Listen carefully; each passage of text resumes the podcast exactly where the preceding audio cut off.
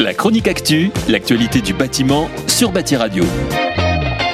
Après le billet réglementaire sur le plan de relance, voici un billet consacré au nouveau DPE. Rappelons-le, le DPE, ou diagnostic de performance énergétique, est un document indiquant la consommation d'énergie d'un bâtiment et son impact en termes d'émissions de gaz à effet de serre. Avec ses 4,8 millions de passoires thermiques, l'État français s'est fixé pour objectif de rénover l'ensemble des logements classés F et G d'ici à 2028. L'objectif est de rendre le DPE opposable, plus fiable et plus lisible pour lutter contre les passoires thermiques. Prévu initialement au 1er janvier 2021, l'entrée en vigueur de ce nouveau DPE a été décalée au 1er juillet 2021 en raison du contexte sanitaire. Jusqu'alors, le DPE n'avait qu'une valeur informative, avec ses étiquettes énergie allant de A à G.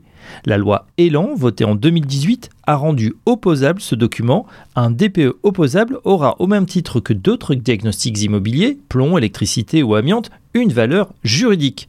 Le vendeur ou le bailleur engagera donc sa responsabilité contractuelle envers l'acquéreur ou le locataire en cas d'information erronée figurant dans ce diagnostic. Les nouveautés apportées pour plus de fiabilité concernent tout d'abord la méthode de calcul. Auparavant, se basant sur facture, elle sera revue en intégrant des nouvelles données d'entrée plus fiables telles que la consommation énergétique en matière d'éclairage et d'auxiliaire, la mise à jour des scénarios météorologiques et la prise en compte des équipements les plus récents.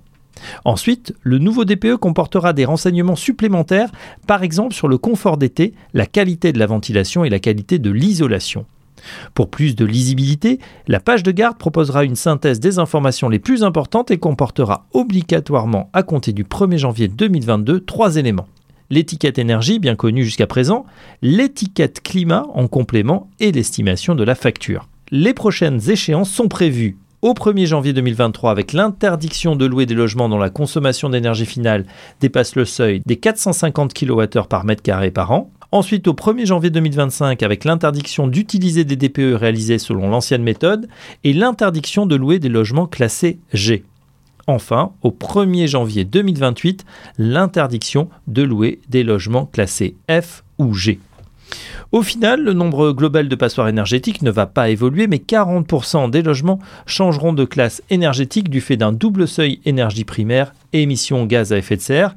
Par exemple, certains logements chauffés au fioul et chauffés au gaz n'étaient pas considérés comme passoires thermiques et le seront avec le nouveau DPE. Rendez-vous le mois prochain pour un nouveau billet réglementaire.